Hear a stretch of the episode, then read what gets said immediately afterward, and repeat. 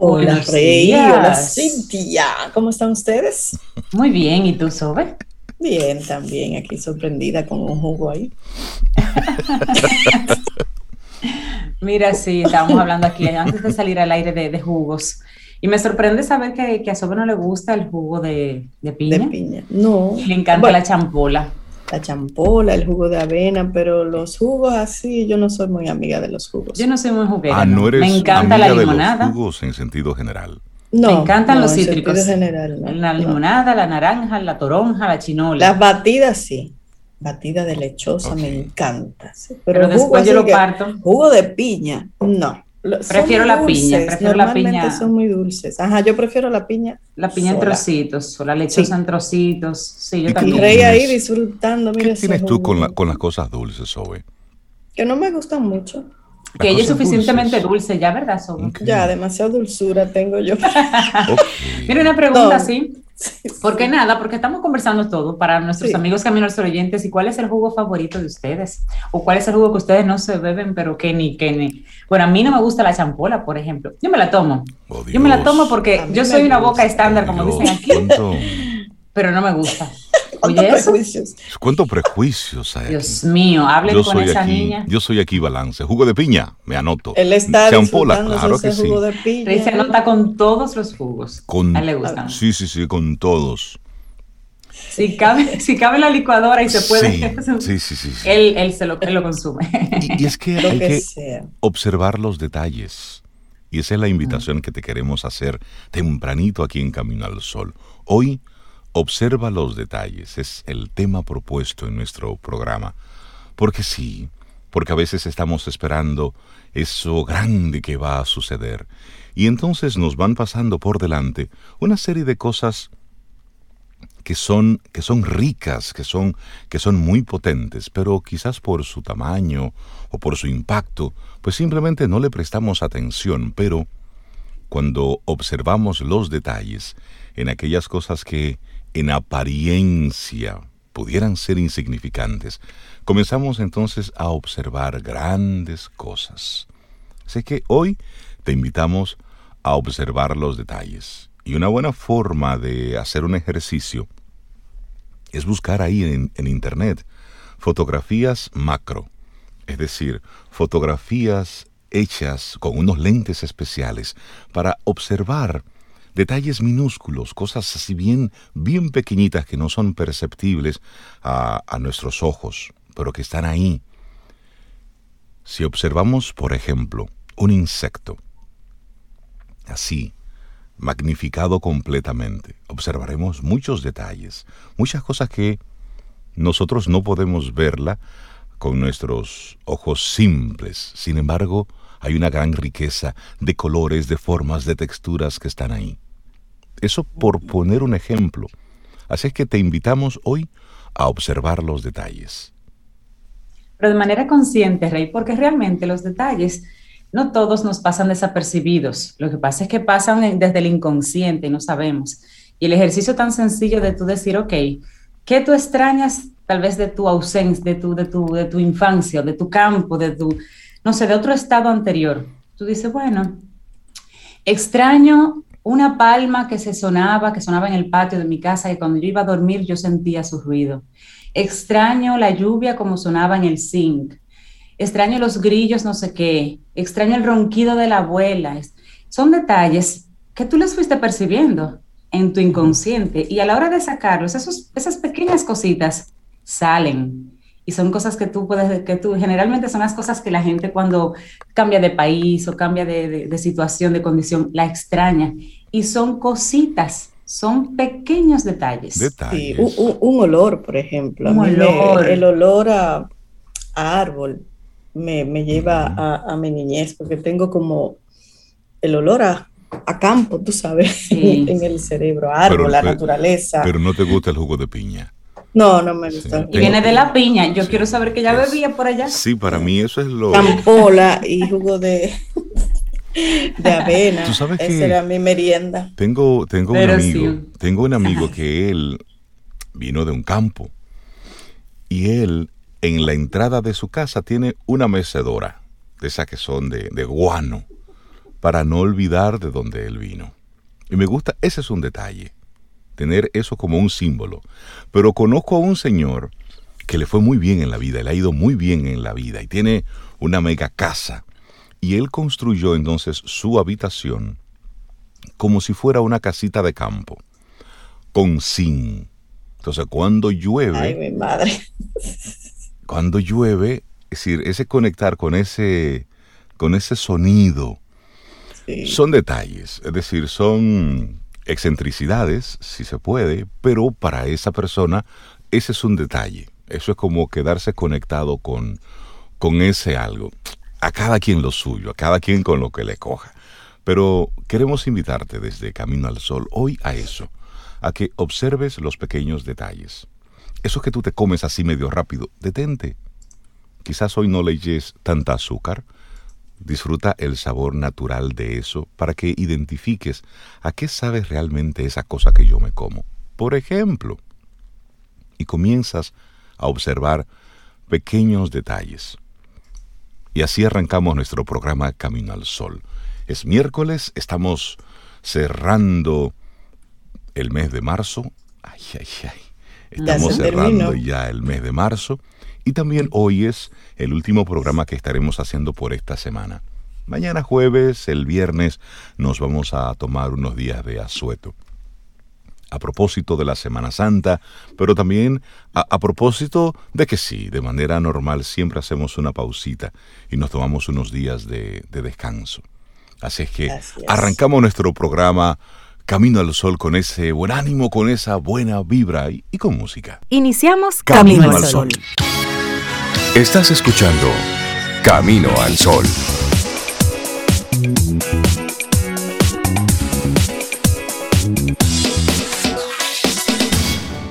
Laboratorio Patria Rivas presenta En Camino al Sol, la reflexión del día.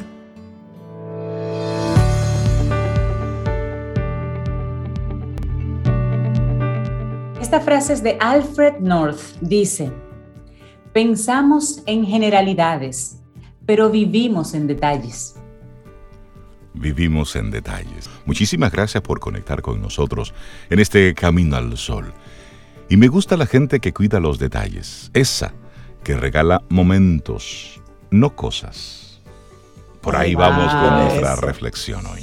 Ay, yo tengo ese gran privilegio de que me regalan momentos. Qué lindo. El corazón sabio se alimenta de pequeños detalles, de esos que están hechos con atención, amor del bueno y dedicación de la auténtica.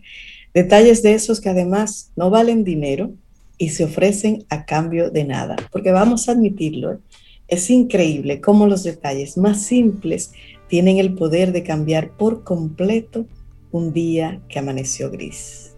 Bellísimo. Y quien admire el impresionismo conocerá sin duda la famosa obra de Monet, Impresión, Sol Naciente. Vamos a buscarla para compartirla, para que sepan de qué hablamos. Pero bueno, en este lienzo que dio nombre al revolucionario movimiento pictórico en el año 1874, llaman la atención unas pinceladas un tanto libres, rápidas y como desordenadas. El cuadro, visto desde muy cerca, apenas tiene sentido, se ve todo confuso, todo caótico. Sin embargo, cuando el espectador se aleja, ahí aparece la magia y con ella el sentido de la obra. Y por eso recordamos aquí esta frase que ya, ya lo hicimos anteriormente de Walt Disney, la frase, sueña, diversifícate, pero nunca pierdas los detalles. Ahí en ese detalle se ve cuando haces el zoom out, como decimos, te alejas de la obra. Cada pincelada, cada detalle de ese magnífico cuadro adquiere importancia hasta configurar una atmósfera casi en movimiento, un amanecer donde el sol parece estallar en las tranquilas aguas del mar cada pincelada trae luz, humedad, contraste, vaporización, los barcos del fondo y la viveza de la superficie del cielo fundiéndose en la serenidad del agua. Y con esta explicación vamos a compartir ese cuadro para ver si de verdad logramos captar esto en nuestro grupo de WhatsApp. Sí, son cientos de precisos detalles, delicadamente estudiados, que dan vida a una obra. Algo muy parecido ocurre en nuestro día a día esas atenciones que otros nos dedican, esas palabras, preferencias, esos momentos especiales, junto a todos esos pequeños detalles que nos regalan y que salen del corazón, configuran también esa luz que nos alimenta y que nos guía. Es el lienzo vital sobre el que construimos una realidad auténtica y significativa. La magia existe.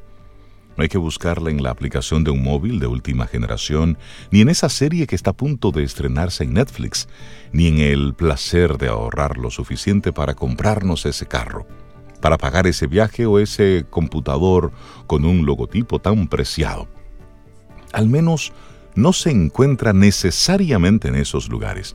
La auténtica belleza se esconde en los detalles más cotidianos y a la vez sorprendentes.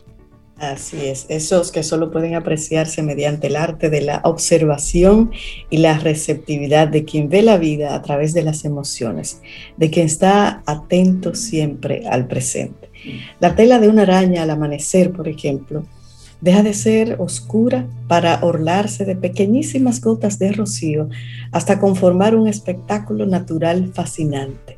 Un niño que atiende con admiración a su padre mientras éste le cuenta una historia o dos personas que se descubren por primera vez y se sonríen en el metro, en la guagua, donde sea, al ver que ambas están leyendo el mismo libro.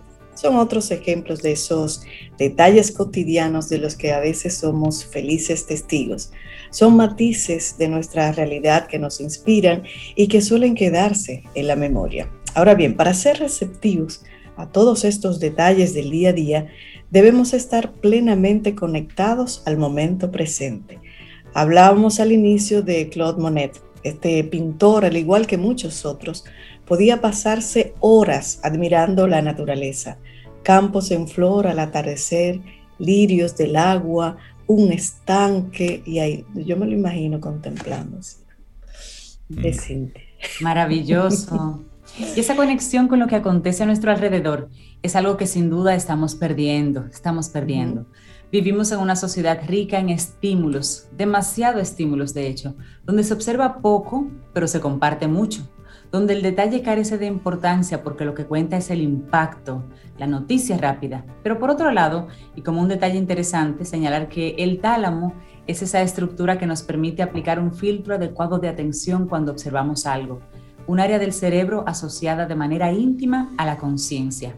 Por tanto, podríamos decir que una buena forma de aplicar nuestra conciencia tiene que ver con manifestar una actitud receptiva, aplicando tal vez esa mirada sabia y curiosa que guiada por las emociones es capaz de advertir esas bellezas que cada día surgen de la naturaleza y también en nuestro mundo social con las interacciones. Es decir, que hay un puntito, un pequeño filtro que sí a nivel consciente nos puede ayudar. Bueno, a tener esa actitud receptiva. Todo lo que hemos hablado puede parecer y suena como algo romántico, pero vamos a esto a meterle ciencia. ¿Qué dicen los científicos de todo esto? Bueno, científicos de la Universidad de Rochester realizaron un estudio hace años que se publicó en la revista Currents Biology, donde se concluía lo siguiente. Las personas detallistas son más inteligentes. Su método natural de observación suele focalizarse en pequeños aspectos de la realidad que no todos advierten, matices que no todo el mundo percibe. A su vez, algo que también se suele poner en evidencia es que las personas altamente sensibles muestran esa misma capacidad. Todo ello nos invita casi a concluir que las personas que saben apreciar los detalles son también los que más los cuidan y los que a su vez saben regalarlos a otros. Así que quien es capaz de atender esos aspectos diminutos que conforman el tejido, que da sentido a las relaciones, donde se halla el respeto, el reconocimiento, el aprecio por ese vínculo, construyen lazos que son más sólidos, que son más felices. Y saber regalar momentos y no objetos intercambiables es un arte. Con ellos logramos poner esa pincelada de luz en el momento preciso, elegir el color adecuado en el instante que más lo añora. Una labor en la que todos deberíamos invertir tiempo y esfuerzo para construir relaciones más auténticas. Bueno, y Valeria Sabater, licenciada en psicología, es la autora de esta hermosísima reflexión que compartimos hoy. Me gusta la gente que cuida los detalles, esa que regala momentos, no cosas. Laboratorio Patria Rivas presentó En Camino al Sol, la reflexión del día. Siente y disfruta de la vida, la vida. Camino al Sol. Camino al Sol.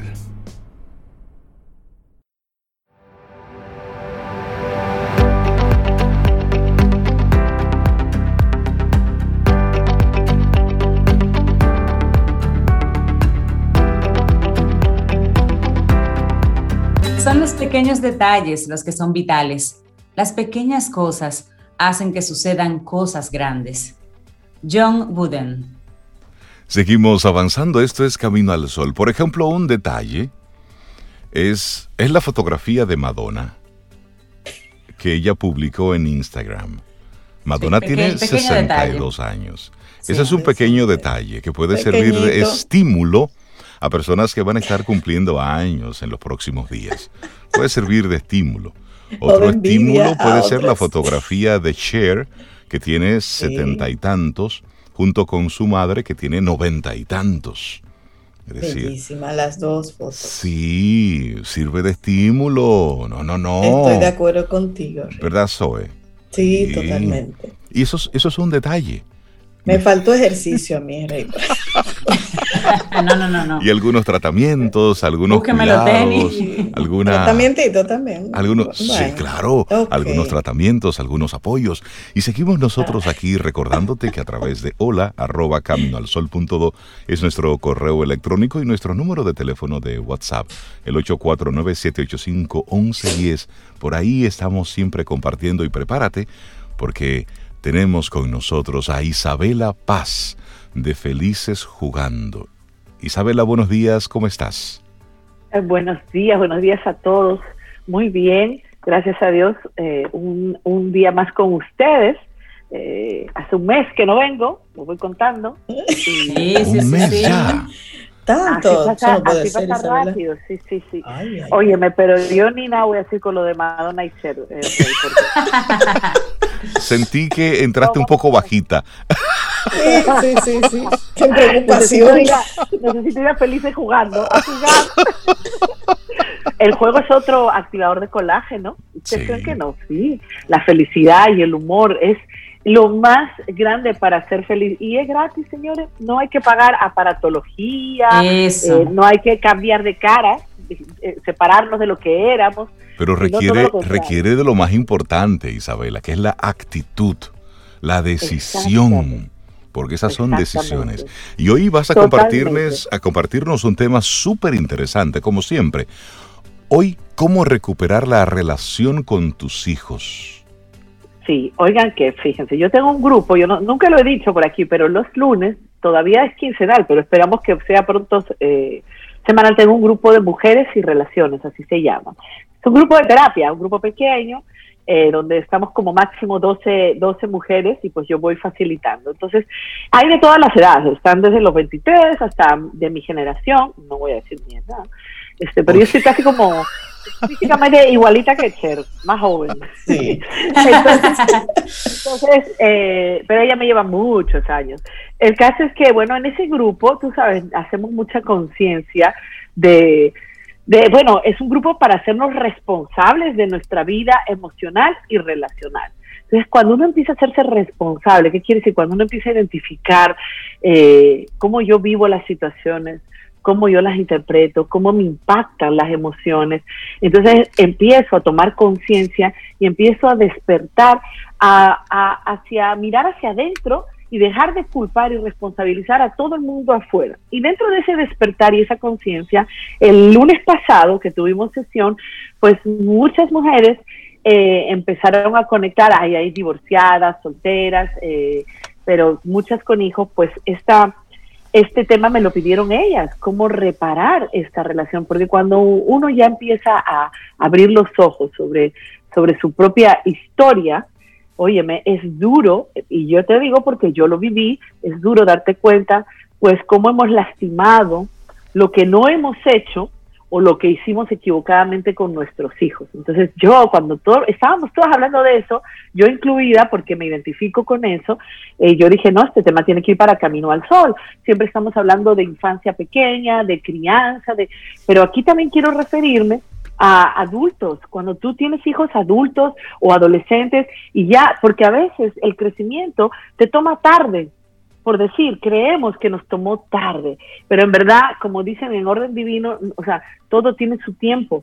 Y por ejemplo, a mí me tomó despertar, aunque siempre estaba en el camino del crecimiento, despertar, es verdad, a mí me ocurrió hace seis años, es decir, mi hija, por ejemplo, y mi hijo que tiene 18 y 17, pues tenían 12, 14, o sea, ya yo tenía un trecho recorrido haciéndolo equivocadamente. Así que esto es muy importante.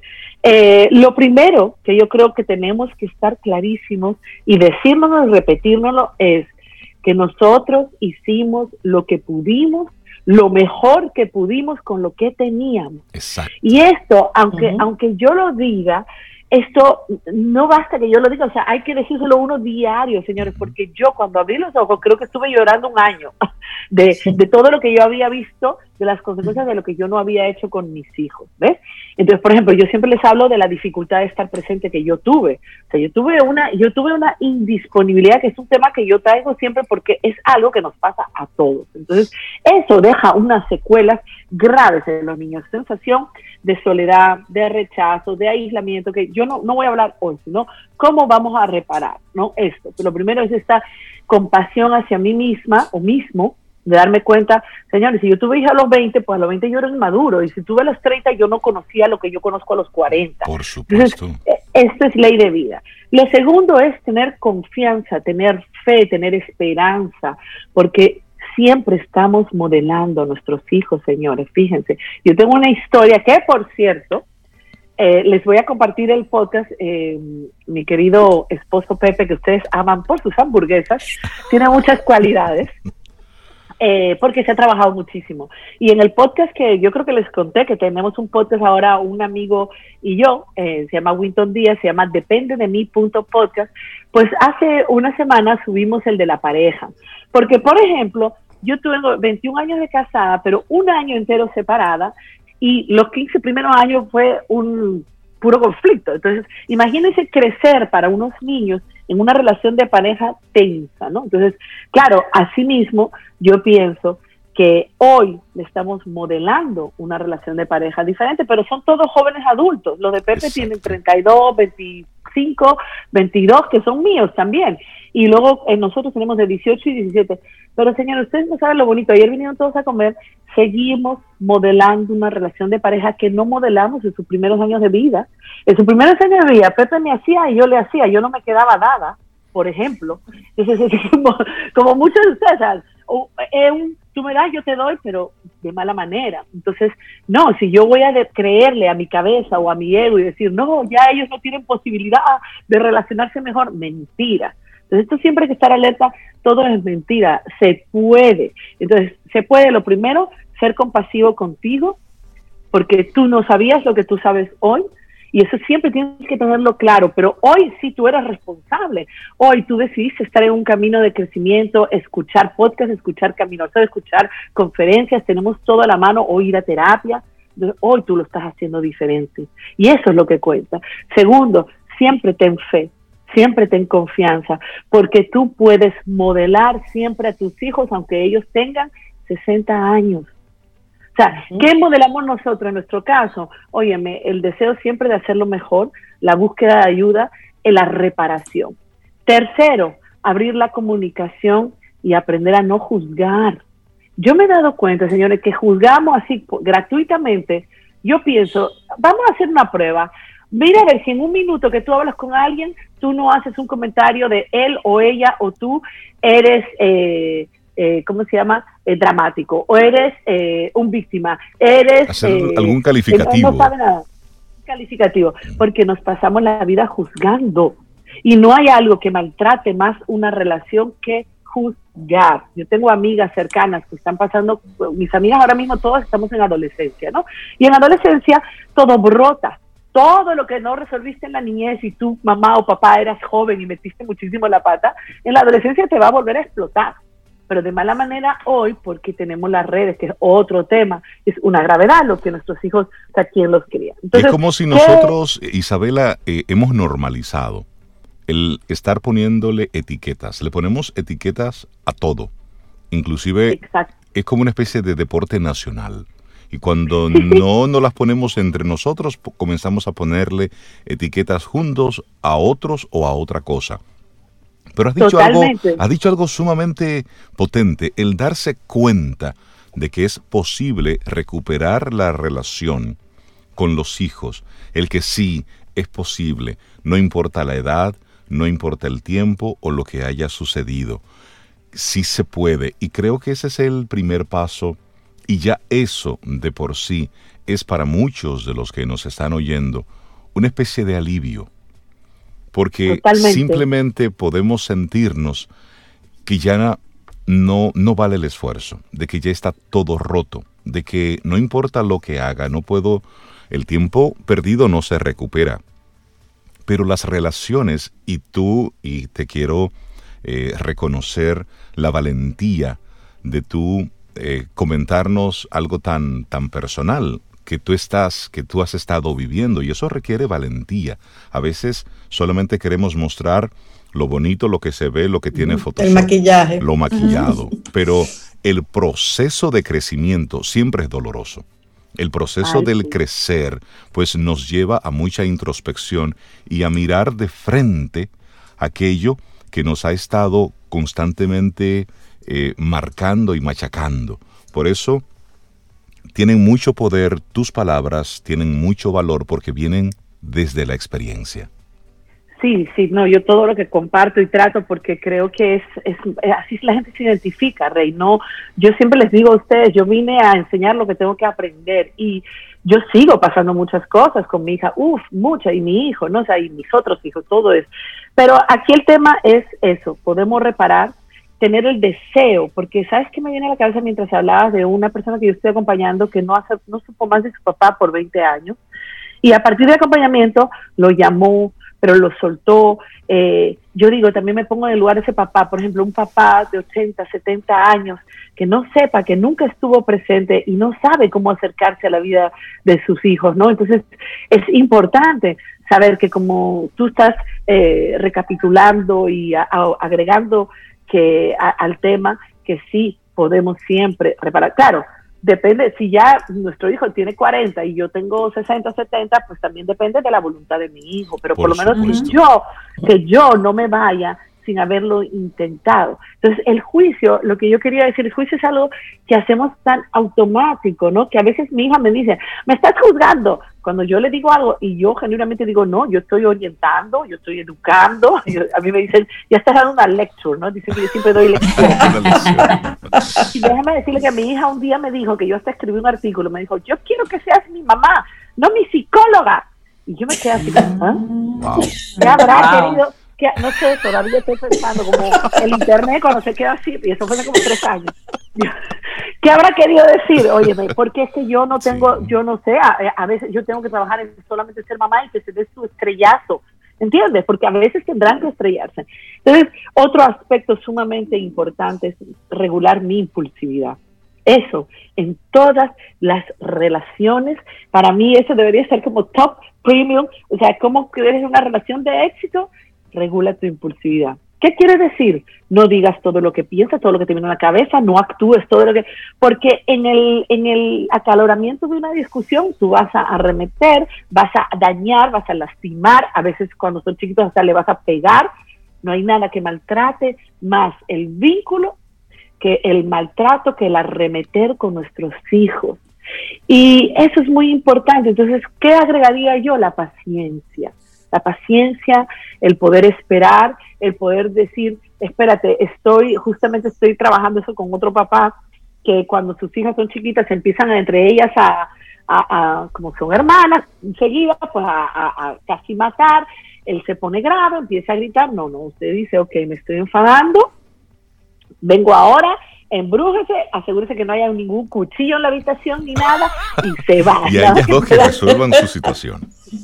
Claro, porque aquí se trata que es algo muy importante, el que yo adulto pueda aprender a regular mis emociones, a no decir o pensar todo lo que mi cabeza me dice, entonces también yo modelo cómo relacionarse ellos. O sea, miren qué importante es, como yo me relaciono con ellos, aún en la reparación, les permite a ellos aprender a reparar y les permite, les permite algo muy grande, señores, les permite aceptar que nos equivocamos y que tampoco debemos autojuzgarnos. Si no me equivoco, reparo, ¿no? Entonces, qué, qué, qué bonito es. Lo que pasa es que si yo pienso que hay una voz, yo digo que todos tenemos una voz mala, el diablo, y el diablo y el, y el angelito, ¿no? Que todos tenemos. Entonces, ah, bueno, podemos decir que es el ego, podemos decir que son la conformación negativa de nuestra personalidad, que siempre esa voz interna, y como yo digo, el enemigo hay que tenerlo bien identificado, porque la voz interna siempre nos va a decir la negativa, que no, que suelta eso, que ya eso tú lo dañaste, que ya lo tenés, pero es que eso es lo que quiere la voz negativa, que tú te olvides y no, entonces es algo que tenemos siempre que estar atentos a qué nos dice la cabeza, porque no todo lo que nos dice la cabeza es real y es así. Entonces, por eso digo que hay que llenarse de esperanza y hay que llenarse de fe, pero hay que decidir, como decía Rey ahorita, es una decisión, quiero reparar, voy a reparar y saber que van a haber días malos, señores. Yo he tenido que aguantar a veces cosas que me dicen mis hijos que, que yo no sé ni dónde meterme y que tienen razón. Y también saben que cuando mi hija todavía tenía la cantaleta de que, bueno, pues tú no estuviste suficiente, óyeme, ¿saben qué le dije? Porque también hay que defenderse. Yo le dije un día, óyeme bien, tú ves, le dije, que eso es del pasado ya. Ya eso no te lo compro. ¿Por qué? Porque los hijos también somos muy sabichondos. Entonces usan tu culpa para sacar lo que tú quieres. Entonces yo le dije, pero fíjate bien, hace mucho que no me manejo así. O sea, yo he tenido que también cambiar esa percepción, como al principio de la reparación yo manejaba tanta culpa como todos los papás, entonces ellos que son muy listos, pues se aprovechan de esa culpa para todo, mira, para que les compre ropa, para que les dé permiso, para un teléfono, para lo que tú quieras, para una fiesta. Manipulación, que, es la forma en la que los niños se dieron cuenta tempranito que podían conseguir cosas. Claro, claro, entonces ya, si yo estoy siendo responsable de mí, de mi proceso de crecimiento, señoría, yo no voy a comprar culpa. Mi esposo siempre dice, el mercado de culpa está cerrado. Ya, ya, yo no soy Claro, ya yo no soy el papá que era hace 10 años. Mírame bien que estoy todos los días aquí, que te oriento, que estoy por decirte el que sea o la mamá. Entonces, óyeme también, tú también reconoces lo que sí estás haciendo hoy diferente. Y acuérdense, siempre les digo que cuando venimos de historias de infancia dramáticas, los papás, las mamás, tendemos a abrazar el dolor, señores, y a quedarnos siempre en el rol de víctima y en el rol dramático. Es como que el cerebro se cableó para, para todas esas emociones negativas, para el cortisol. Entonces, abrazamos nuestro dolor. No, usted está en recuperación, usted está trabajando, se está en crecimiento, de la forma que sea, porque no hay una única vía, señores. Hay muchas posibilidades. Entonces, usted lo está haciendo diferente. Y así que se da su palmadita y se lo dice a sus hijos, mírame bien. Un día yo me acuerdo que mi hija hablaba feo, ¿no? Y yo le dije, mira, quizá eso lo aprendiste de mí, de cuando estoy desesperada. Yo, ah, yo todavía trabajo mucho eso, en el estrés. ¿Cómo lo manejamos en el estrés? Que siempre sacamos la peor cara. Y también le dije, óyeme, obsérvame bien, que hace rato que yo no hablo así. Así. Entonces, yo tengo hoy moral para decirle a ella, que tiene 17, 18, o a él, cómo debo manejarse. Pero si yo no me estoy trabajando y si yo sigo haciendo disparates, Claro, no tengo calidad moral, es como el que fuma decirle a su hijo que no fume, pues no puedo, ¿cómo le voy a decir? O el que llega borracho, ¿cómo yo le voy a decir a mi hijo no te emborraches, no bebas? Si la primera borracha soy yo, por decir, es para graficarlo. Sí, totalmente. Entonces, entonces, señores, usted está en un proceso de crecimiento y no juzgar ese proceso de crecimiento. Esto es lo próximo que quiero decir yo, yo, yo digo, ¿cuándo me voy a sentir mejor? Pero ¿cuándo voy a romper mis creencias limitantes? Bueno, yo no sé cuándo, ahora yo sé que si pasito a pasito, poquito a poquito, por ejemplo, hoy me llegó, yo en las mañanas trato todos los días de hacer un ritual espiritual, yo hago eh, oración contemplativa, que es meditación en silencio, y luego tengo muchas lecturas, y hoy la primera que me salió, lectura espiritual y de crecimiento emocional, son como meditaciones diarias cortas es lo del juicio. Y digo, wow, es que ese es un tema, el juzgar, que a mí todavía me sigue explotando en la cara, porque es que uno lo hace de forma tan sutil y no hay a nadie le gusta vivir con alguien que te esté juzgando. Entonces, ¿cómo no juzgar a tus hijos? Bueno, eso tuviera que ser otro tema y todavía, señores, tengo la humildad de decir que todavía no estoy para dar la charla, pero, pero sí por lo menos estar consciente de que es algo que yo no quiero hacer, eh, porque la verdad que ¿no? Y creo que un consejo, una sugerencia es esta frase bíblica tan, tan magnífica que dice, ¿cómo miramos el ojo? No mires la, el ojo ajeno, la paja en el ojo paja en el ojo ajeno. Si no mira tu viga o algo así, era Jesús que lo decía. Entonces, todo lo que yo digo del otro, y eso yo lo aprendí en mi relación de matrimonio, todo lo que yo decía que Pepe me hacía, adivinen qué, se lo hacía yo. Yo decía, él me descalificaba, yo lo descalificaba. Él quería controlarme, yo quería controlarlo. Él no sé qué. Y en mi proceso de crecimiento me di cuenta, señores, todo lo que digo que él hace, yo lo hago. Porque suele ser así. Suele ser así. Si yo juzgo al otro, entonces cuando yo estoy jugando a mi hijo, él no se controla. A mí me pasa muchísimo felices jugando. Óyeme, las mamás llegan o los papás porque me hacen una bitácora de todo lo que él hace, el niño de dos, tres años. Como si fuera un libro de quejas del niño. Sí, sí, exactamente, la bitácora. Entonces yo digo, wow, qué rico es esto, pero ella no sabe por dónde voy a ir yo, que yo voy a agarrar esto y voy a decir, vamos a ver, ¿qué de esto tienes tú? Háblame de ti, ¿qué es lo que tú haces? ¿Qué es lo que tú tienes? ¿Cómo tu hijo se va a regular si tú vienes y le gritas tres vainas? ¿Se entiende? Entonces, óyeme, el juicio que nos sirva para que sea un espejo, ¿entiendes? Porque aquello que me resalta del otro, seguramente o lo tuve yo o lo tengo yo y no lo veo o lo estoy trabajando y por eso me molesta.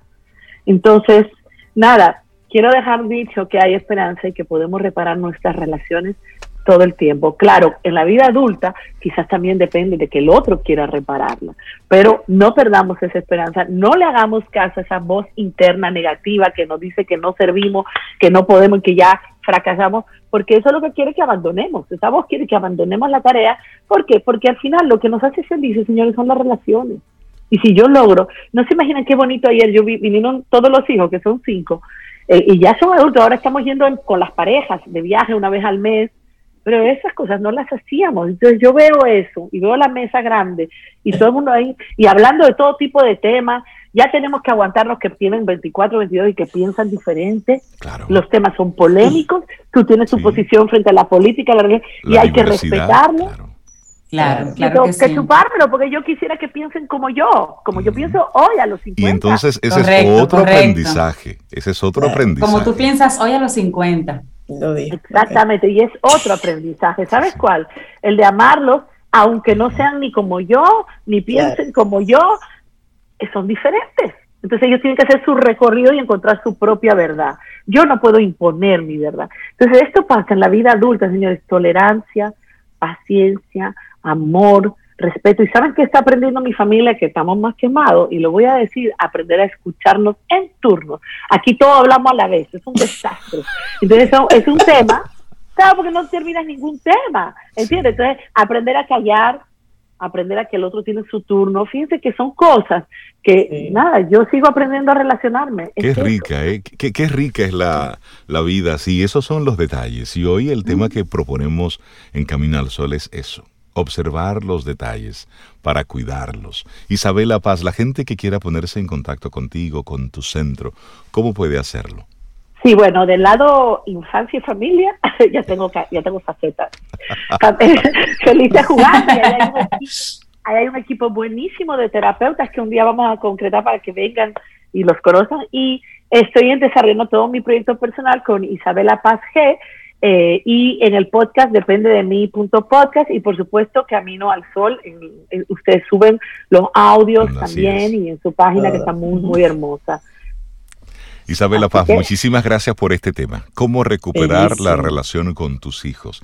Sé que a más de uno, a más de una, le tocó este tema. Y estos días se se, prestan. Sí, se prestan muy bien para eso, para recuperar la relación, que siempre es sano, siempre es saludable. Isabela, te despedimos con música.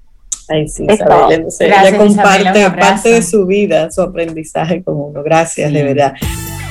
Ten un buen día, un buen despertar. Hola. Esto es Camino al Sol. Camino al Sol.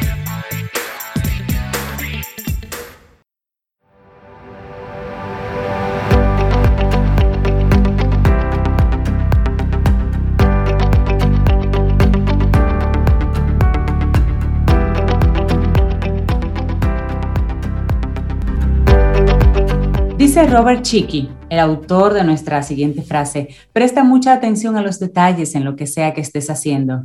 Sé específico y espera calidad de tu desempeño. Cerrando el tercer mes de este 2021. Y nosotros contentísimos de, establecer contacto contigo, amigo, amiga, Camino al Sol oyente, a través del 849-785-1110, nuestro número de teléfono de WhatsApp, y también recordarte, caminoalsol.do. Esa es nuestra web. Visítanos, ahí tenemos todos los temas, todas las conversaciones, todas las entrevistas que vamos realizando en nuestro programa, las vamos colocando ahí para que puedas luego disfrutarlas y compartirlas. Y música, Rey, música de compañía, simplemente componer Camino al Sol.do ahí en vivo entonces, después de las nueve no nos estamos nosotros en vivo, pero puedes escuchar música, música de compañía. Tú te cuelas un cafecito, dejas ahí camino al sol punto do y te pones a trabajar y es como que estamos ahí, como que estamos ahí contigo. Y como es nuestra estación de radio online, de repente la tenemos aquí en la oficina, pues en cualquier momento Cintia se sienta aquí y da un Lo hace mensajito y, o yo leer algo ahí, o leo algo, qué sé yo. Eh, porque al final el plan es que no hay plan. entonces vamos viviendo y vamos disfrutando de esa forma. Oh. Así es. Y hoy hablaremos sobre la generosidad. Pero ¿quién es la persona que tiene ese, ese toque, ese ángel en camino al mm. sol para hablar de eso? Bueno, María Eugenia Ríos Lamas de Nueva Acrópolis, psicóloga, docente. Buenos días, bienvenida. ¿Cómo estás, Maru? Buenos días a todos. Buenos días, Reinaldo, Cintia, Sobeida, Laurita, todos y todos los amigos y amigas que nos escuchan. Qué buena idea que nos están acompañando en el día a día, en el quehacer cotidiano y saben de nosotros o, saben muchísimo de nosotros. así es, así es. No hay nada que ocultar, ahí está. Eso me encanta. Muy bien? está muy bien, sí, muy bien estoy, muy bien. Un tema hermosísimo, la generosidad. Sí, y, lo vamos a enfocar creo que un poco más amplio porque eh, lo tenemos bastante reducida, la idea, el concepto de generosidad.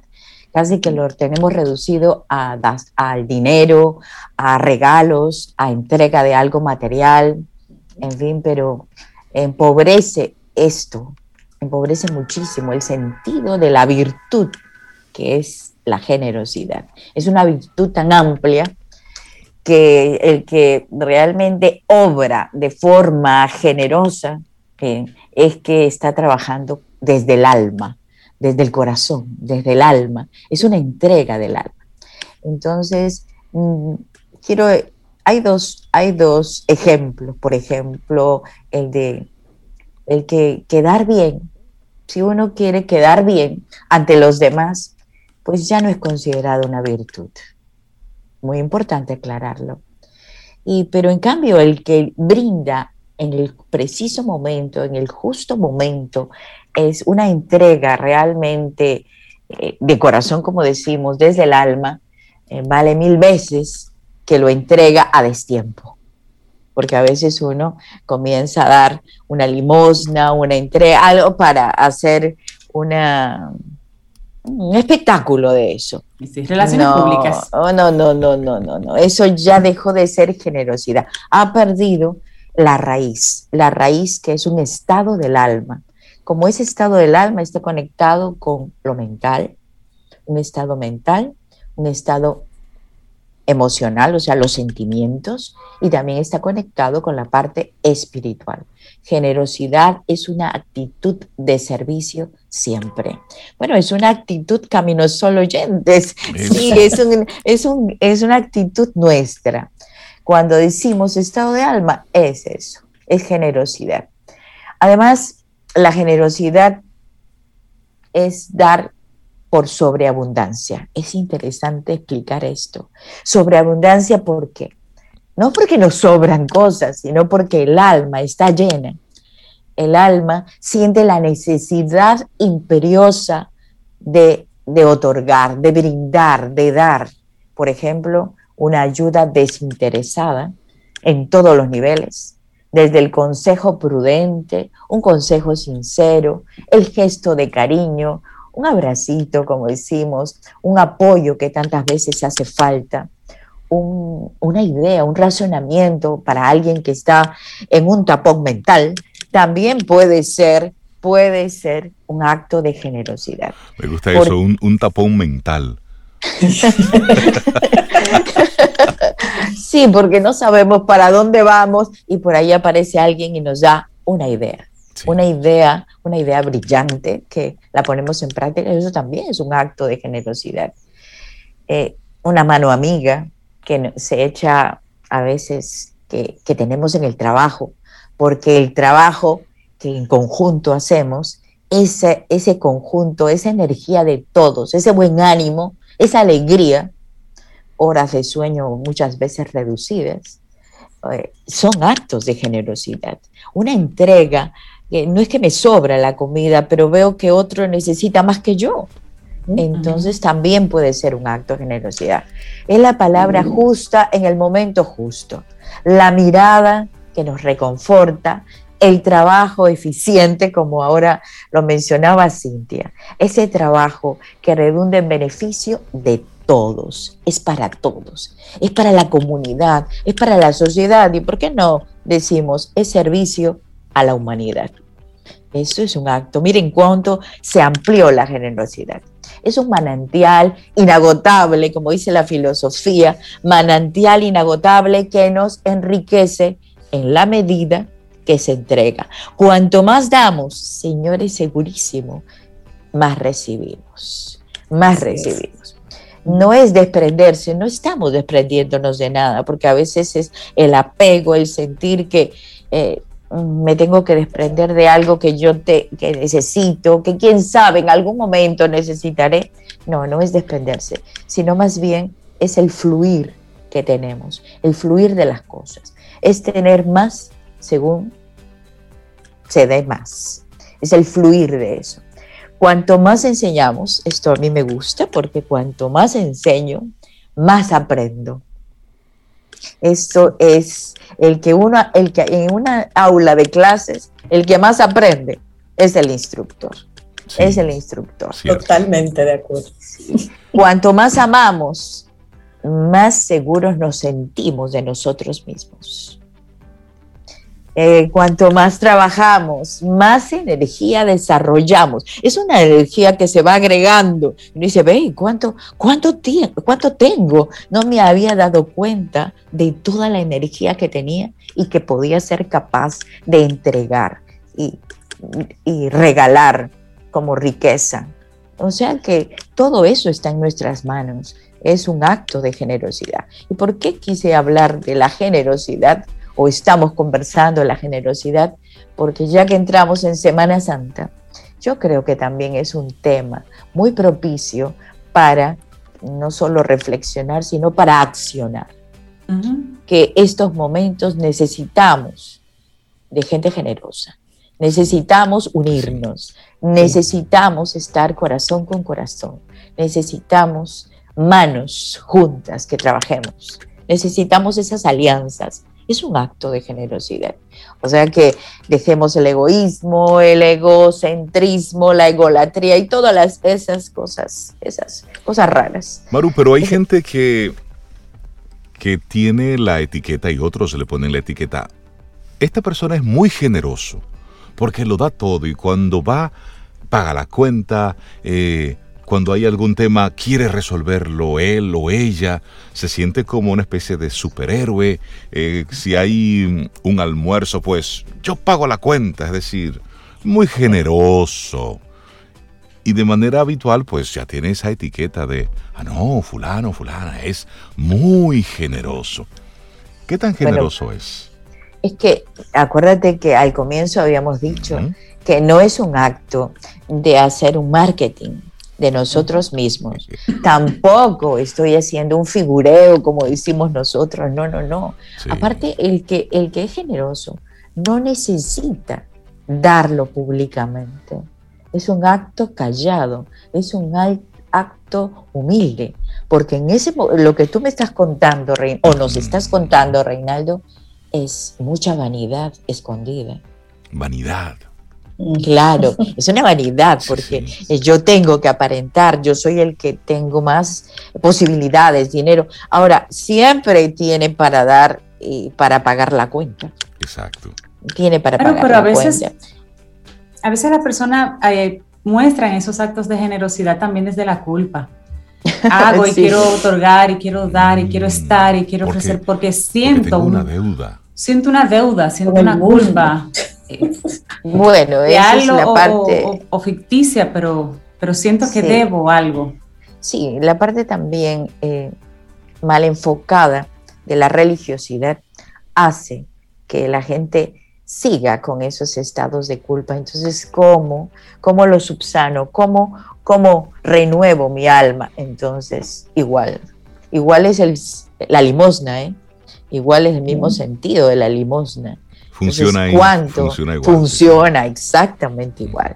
Entonces, el que no da, va a un centro, a un culto y no da algo, hey, todo el mundo se está mirando para ver, no, es una cosa y muy interesante para ver la reacción humana ante eso, pero puede ser también la culpa, como tú dices, Cintia, sí, claro que sí. Y vamos, y, vamos al otro extremo entonces, Maru, el que está caño el que no suelta, el que lo dejan caer con los codos y rompe. Eso es otro ¿Eh? extremo y eso no está Sí, sí, sí.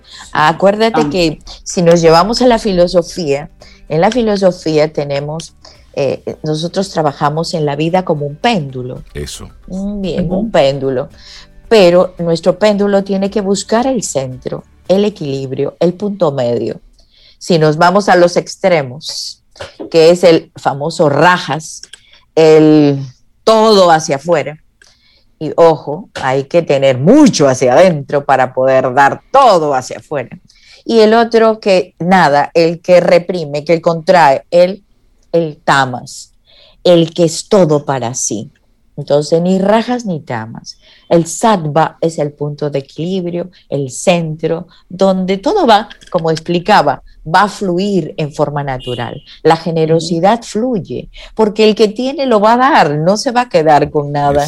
Incluso, incluso ahí no hablemos de límites en la generosidad, no, porque no tendría límites. Los límites lo pone nuestra mente y nuestra psiquis. ¿Por qué? Porque es más fácil dar a quien queremos. Mm, es más fácil dar a quien nos gusta a quien nos sigue fielmente. Si lo llevamos al campo político, es muy bueno ser generoso, entre comillas, con lo que no es tuyo. Eh, no, no, no, no, no, imagínate. Para buscar votos, es decir. Se da, se da a manos llenas, pero ¿qué, ¿cómo? Qué bueno es este político, él viene y reparte. Qué generoso. Y, entonces tenemos un barrilito para que sigan dando. Y qué generoso. Claro, claro pero hay es que la gente tampoco no se da cuenta que lo que están dando es de todos. Exacto. Es, es, de todos nosotros. Él no me está dando. Él me no, está no me está dando. Claro, es de todos Y a veces me está quitando. Exacto. Por supuesto. Y dices para mal utilizar mi dinero. Y eres, y eres hasta generosa en tu comentario. Yo soy generosa. Sí, me, me, quita algo tan valioso, me da algo tan valioso que yo considero la libertad. Entonces la libertad de poder decidir, porque está comprando mi libertad. Eso. no, no, no, no, no encaja en mi mente, lo siento. Entonces eso, eso de, de dar así, no, eso sería muy fácil. O dar lo que nos sobra, también es fácil. Lo que ya no sirve, estamos en una situación precaria y ya lo, busca lo que no sirve para poder regalarlo. Eso no es generosidad. La generosidad se da lo mejor, de calidad, de calidad de tiempo, de energía, de todo. Hace, hace unos días se publicó en la, en la BBC, en, en, la página de BBC Mundo, un artículo bien interesante sobre la generosidad corporativa, sobre lo que están haciendo muchos multimillonarios con una serie de fundaciones que están haciendo aportes para el medio ambiente, eh, aportes para combatir el hambre, lo que estamos viendo con Bill Gates, por ejemplo, muy ocupado con los temas de la pandemia, haciendo las diferentes proyecciones. Una especie de devolver a la sociedad parte de lo que ha sido su, su beneficio. Esto desató muchísimas eh, emociones apoyando, otros en contra, porque también detrás de esa generosidad, y vamos a ponerla entre comillas, hay una parte impositiva. Cuando tú como millonario aportas a una causa, ese dinero está exento de una serie de impuestos y demás. Entonces, el tema de la generosidad como tal, ¿qué tan cómodo es tú apoyarte de ese bastón que es tan noble, que es tan, que es tan, es tan fino, para tú poder detrás de eso ocultar tus verdaderas intenciones? Sí, eso ya creo que lo dejo al fuero interior, porque ¿cómo, podemos, ¿cómo podemos medir eso que realmente la intencionabilidad que lleva ese acto de dar, qué intención tiene? Claro, efectivamente, sí, se crean fundaciones y fundaciones para eh, canalizar los fondos. Bueno, en cierta forma uno lo lo vería, está bien, por lo menos, está bien, que los impuestos sean canalizados, está bien, pero bien canalizados. Pero el acto de la persona, de manera individual, de manera como virtud, como estado del alma, no lo sé. No me atrevo a emitir un juicio porque eso ya queda en el fuero interior. Cada quien con su cabeza. Cada quien. Como los amigos del Banco Popular y el lado positivo. Vamos a verle el lado positivo a esto. si ya tú vas a dar de corazón, pues qué bueno que el universo te compense con esos impuestos que dejas de pagar. Si vas a dejar de pagar impuestos, pues qué bueno que la compensación sea que por lo menos esos fondos los lleves a alguna causa común. Una causa, el claro. Lado, el lado, positivo. el lado positivo. Y una causa común, una causa noble, una causa y también que ayude a la comunidad, a la sociedad, que sea aporte para nuestro país. Porque como dices, Maru, la intención ya realmente queda en el corazón y eso no lo podemos, no podemos especular con eso. No, no, la intención, y la intencionalidad es lo que más cuenta en todas las leyes universales. es lo que más cuenta en las leyes universales. Entonces, bueno, generosidad no es tampoco regalar, eso sería a veces hasta fácil, ¿no? Para despertar admiración, como decíamos, sino un acto de vanidad, sino dar calladamente. ¿Se acuerdan cuando decían los abuelos que, que tu mano de derecha, creo que tu mano no se entere la izquierda. no Pero que una y otra no se entere. No se entere.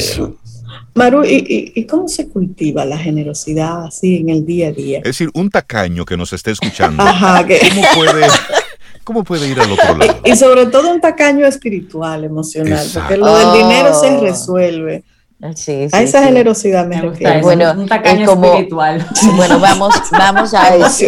¿Te has dado cuenta? Entonces voy a tener que dirigir un espacio para los tacaños espirituales. El, el hecho es dar, es dar, es dar.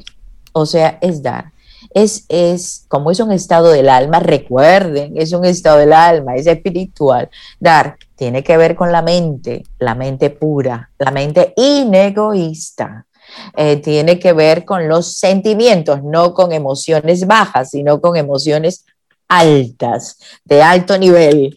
Entonces, todos los días podemos hacer un acto de generosidad, por pequeño que sea, y cada quien apunte en su diario, mira, hoy hice esto. Hasta decía, el hecho de dar una palmada eh, en el momento oportuno cuando alguien lo necesita. ¿Qué te pasa? Sobe, por favor, una sonrisa tuya. Sí, te das cuenta. Todos esos pequeños actos. Ahora, si todos los días aprendemos a dar, seguro que en algún momento va a fluir de nosotros el acto de generosidad, porque se va cultivando, se va cultivando. Hay una necesidad de dar. Ponte una alarma. Sí, sí, hay una necesidad de compartir, hay una necesidad de, de, buscar a otro. No sé, yo por lo menos tengo una necesidad de hablar impresionante y yo ya estoy dando clase y yo veo al vigilante y el vigilante todas las noches, ustedes se ríen, pero... Él está esperando su lección del día. espera, 10 minutos le dedico al vigilante porque Él me está cuidando en este momento que yo salgo con la mascota. Entonces, dígame, ¿cómo no le voy a dedicar un tiempo? Le estoy escuchando de todas las cosas que me cuenta. Y a lo mejor es la única conversación que tiene en el día, Mario Eugenia, la que tiene contigo. Bueno, entonces ya forma parte de, mi vida. Entonces, díganme ustedes, un acto de género, yo no tengo cómo devolvérselo. Entonces voy a prestarle atención a lo que me está diciendo. Y si en un momento busco, alguien tiene algo para mi vigilante, entonces ahí va. No digo los nombres porque imagínense. Entonces, es, es importante yo también le doy su clase y le digo, ojo, que hay leyes en el universo. Y me dice, ¿y cuáles son esas leyes? ¡Qué bien! Pero es eso, es, dar lo que tienes. Darlo, claro. Es dar lo que tienes. Y, me parece muy oportuna esa reflexión que nos regalas hoy, Maru, la generosidad. Porque hay que, hay que dar, como decía la Madre Teresa, hasta que duela. Y eso tiene muchas, muchas lecturas, porque como mencionabas, dar lo que te sobra, eso es fácil. En vez de tirarlo a la basura, pues dáselo a alguien que lo pueda utilizar. Bueno, eso lo puede hacer cualquiera. Cualquiera. Pero la intención de tú desprenderte de algo que tú tienes, que tú necesitas, que es útil para ti, que también pueda ser útil para el otro, pero que tú eres consciente de que lo necesita más que tú, o que tiene menos posibilidades que tú, bueno, pues ahí ya hay una intención totalmente diferente. Y yo, y yo al principio, eh, cuando tienes que dar, no lo pienses. No, eso surge listo. Surge de forma natural. No lo pienses, porque de hecho que lo estás pensando, ya comienzas a decir si lo necesito y si por qué, para qué. No, no, no, no, no esa mente racional, no lo pienses, entrégalo ya de corazón, va. Soltaste, claro y el que tiene las manos abiertas para dar, también están abiertas para recibir. Para recibir, porque también la el recibir es un acto de generosidad, el saber recibir. Entonces, saber recibir es un acto de generosidad. Bueno, no es como decimos, voy a terminar con, eh, no es de objetos, no, es de manos llenas, es de corazón, bien, que fluye, es incluso no es de objetos, es de la mirada que acompaña, es del corazón que acompaña y de las manos que acompañan al objeto que voy a dar, sea lo que sea. Cultivemos la generosidad. Es el momento propicio. María Eugenia Ríos Lamas de Nueva Acrópolis. Vamos a recordarle, Maru, a los amigos Camino a los oyentes, la, página web de Nueva Acrópolis, las diferentes vías de contacto.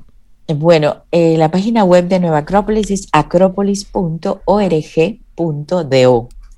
Ahí pueden encontrar todas las actividades que tenemos ya en este momento colocadas para el mes de abril. Eh, y también nuestro WhatsApp 849 352 7054. Aclaro, en la página web están los podcasts, están las actividades de abril, está todo cómo se puede vincular a Nueva Acrópolis. Para el próximo mes empezamos el taller de liderazgo juvenil nuevamente. Esta es otra promoción que ya lo conversaremos más adelante y nos esperamos para mayo, otra filosofía para la vida, no para Nueva Acrópolis. Qué bueno, qué bueno. 22 años sin parar. Wow, sí, Qué bueno. Maru, que tengas una, un excelente día, un abrazote. Bien, un día, una, una, semana que siga fluyendo todo en forma natural. Bueno, un abrazo fuerte. Gracias. con generosidad. Con generosidad. Otro abrazo para ti, Maru. Gracias. Gracias, Maru.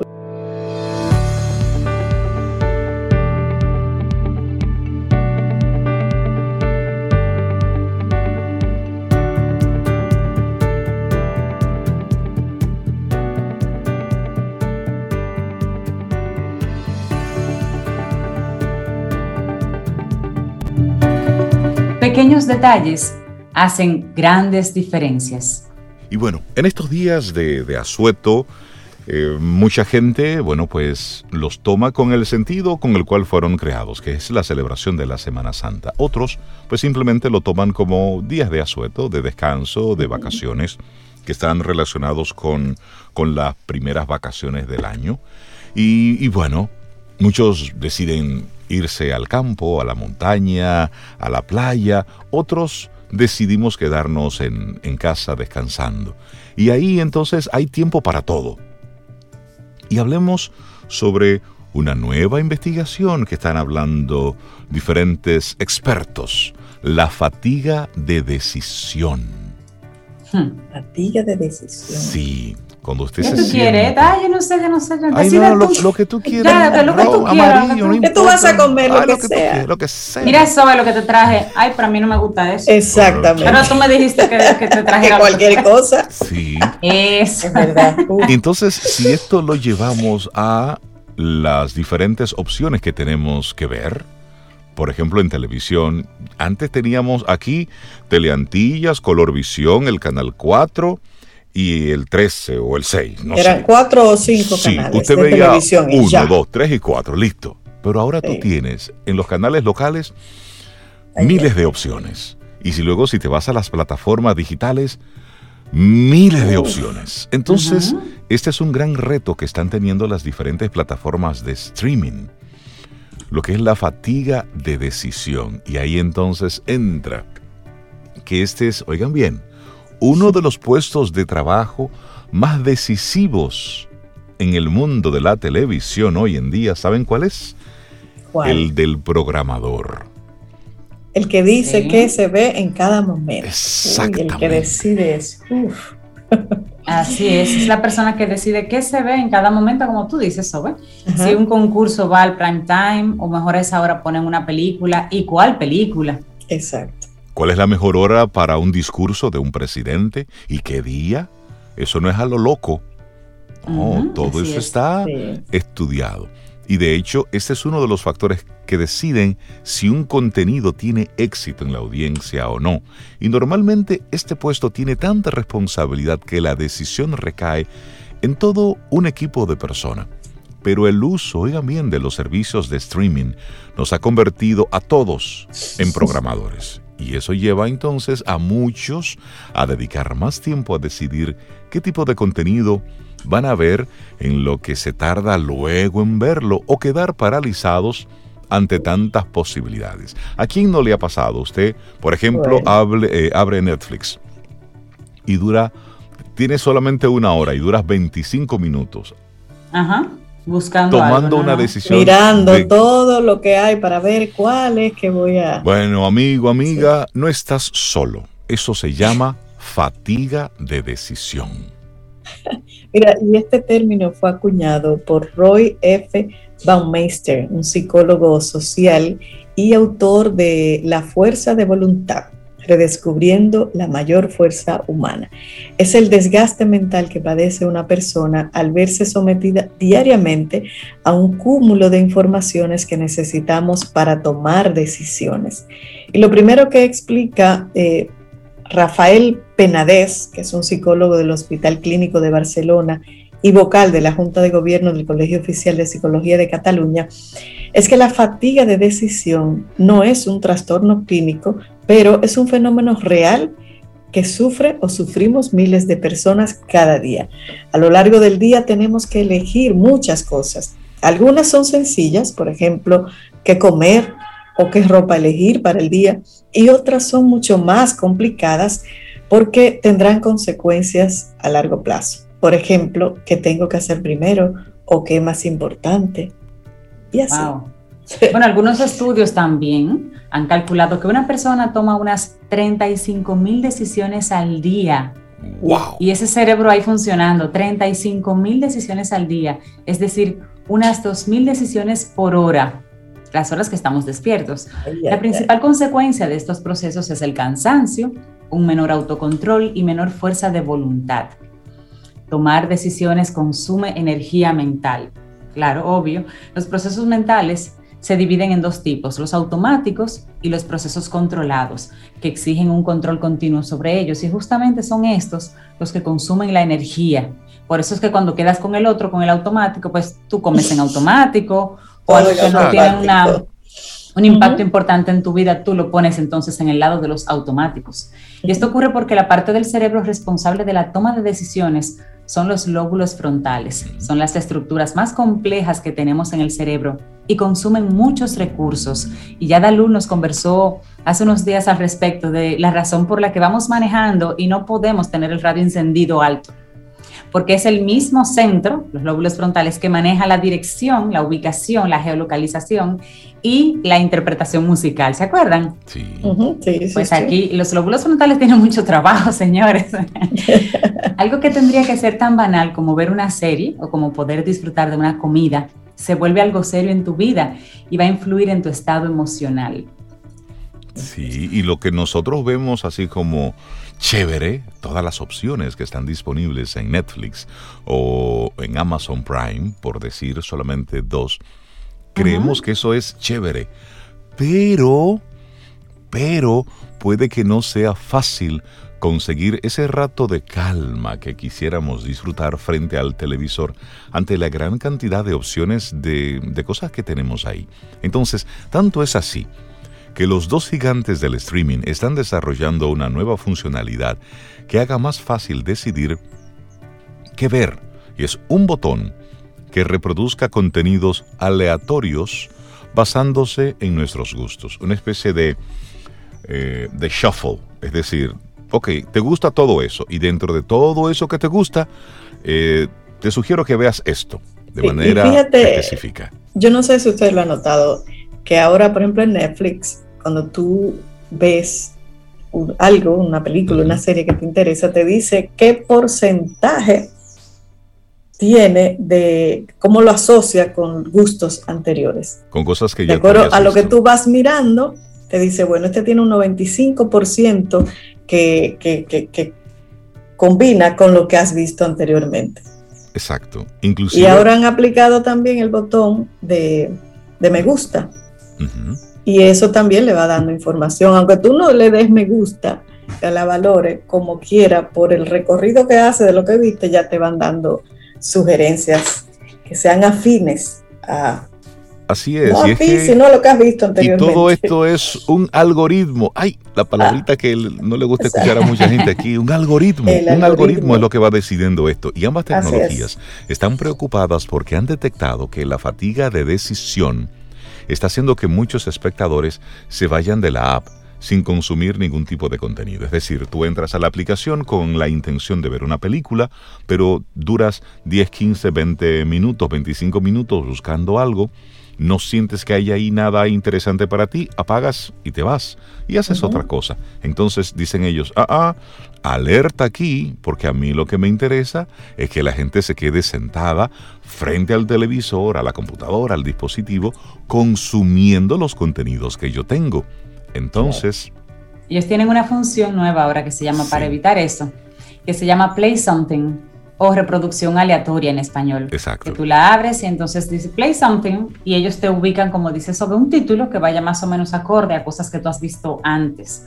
Pero cuando tú estás buscando, después de un ratito de buscar, también te sale la información de te ayudamos, que te hacemos sugerencias, no sé qué. Te ¿No sabes qué ver? Yo le digo, sí, yo sé que voy, yo sé lo que quiero ver. muchas gracias. Porque realmente, no, eh, yo no sé, yo tengo esa, esa, esa idea de que, de que no podemos descansar tanto en la tecnología hasta para la toma de decisiones. O sea, pregunte a, relacionados, amigos, oye, ¿qué, ¿qué, cosa buena tiene ahora mismo la plataforma, la que sea, porque son varias, la plataforma que usas, ¿qué, qué, qué me recomiendas? Pues por eso yo, valoro mucho, por ejemplo, los comentarios de Richard Douglas cuando claro. están en una de esas plataformas, porque voy a algo como muy puntual, porque realmente pasas mucho tiempo y si tienes poco tiempo y de ese poco lo usas buscando y mirando algo que en lo que no te decides, siento que es una pérdida de tiempo y nos empuja necesariamente entonces a que la tecnología se haga cargo de esa decisión por nosotros y no podemos dejarle toda la tecnología. Yo soy un poco más abierta que Cintia. Yo me dejo llevar, pero al final decido yo qué quiero y qué no quiero ver, pero, pero sí exploro, déjame ver qué tú entiendes que va conmigo. Sí, porque también te das la oportunidad quizás a un contenido que de manera espontánea tú no hubieras elegido. O tal vez no lo encuentres, porque como hay tantas series ahí. Así es que la sugerencia un poquitito a nuestros amigos y amigas Camino a los oyentes es a estar alertas, así, a tomar decisiones, pero también a permitirnos que, que nos recomienden otras cosas. Pero ojo, vuelvo al inicio ahí. Toma decisiones si no sabes qué ver, pues no veas nada, coge un libro, mejor. Inclusive eso de la fatiga de decisión tú lo puedes ver como eh, científicos. Einstein se vestía siempre de un color. Eh, para no tener que tomar decisión sobre qué vestir. Sí. Steve Jobs, la misma ropa igual en su última etapa de carrera, que era la camiseta negra con los jeans, para no tener que decidir, para no perder tiempo. Bueno, pero es una forma. Bueno, esas mentes estaban ocupadas. yo podría vestir, yo pudiera vestir lo mismo todos los días. el mismo color, no tendría problema. Pero hace unos días. La variedad, el ¿sabes qué? Hace unos días mi hija me sorprendió en el closet que yo no sabía qué, qué camiseta negra ponerme. Y ella me mira y, se, y se ríe, papi coge cualquiera, son todas iguales. Y ahí, y donde tú estás buscando no hay otra cosa que no Y eso no será fatiga mental la tuya. Tienes tantas camisetas. No, lo mío un poco de, de Son iguales todas. Déjame ver, ¿cuál me pongo? lo que pasa es que son negro 15, negro 20, negro 01. Es, más negro, menos negro, negro lavado, negro no lavado. Señores, llegamos al final El mío es muy colorido. Te voy a compartir una foto de mi closet. Señores, estamos en intimidad ya. Total. Señores, vamos, a terminar por hoy. A concluir nuestro programa. Disfrutemos, disfrutemos estos días. Si, bueno, si la decisión que tomaste en este, en este asueto es salir, bueno, pues sienta a prudencia contigo para que te acompañe a cualquier lugar en el que vayas. Y recuerda, el COVID-19 está ahí presente, latente. Los números no hacen más que aumentar. Los números de muertos por COVID en República Dominicana siguen aumentando. Es normal porque la pandemia está ahí. El proceso de vacunación apenas ha comenzado. Si te toca vacunarte la segunda dosis en estos días, pues todos los centros están abiertos. El gobierno ha estado haciendo un llamado para que acudas, es decir, jueves santo, viernes santo, sábado santo, domingo de resurrección, los centros están abiertos. Es importante que cumplas el ciclo. Si ya te pusiste la primera dosis y la segunda te toca en estos días, te coincide, pues asiste al centro y luego haz lo que tengas que hacer. Pero no rompas con ese ciclo, es muy importante. Y el distanciamiento físico, en la medida de lo posible, hay que mantenerlo. Donde quiera que vayas, tu mascarilla, lávate las manos. Es decir, debemos cuidarnos y no bajar la guardia. Así es. Y, otro aspecto que hemos hablado en esta semana, como muchas personas posiblemente estén movilizándose hacia playas, ríos. Amigo, lleve su basura Lleve su, basura. de basura, recoja la basura, no la deje en ese espacio que a usted lo recibió y que disfrutó. Hágale ese favor a la naturaleza. Claro. Llévese su propia basura. Exactamente. Una muy buena recomendación. Y los hijos tuyos, eso es lo que verán. Como tú llegas, disfrutas y luego recoges y te llevas lo que... No ensucies.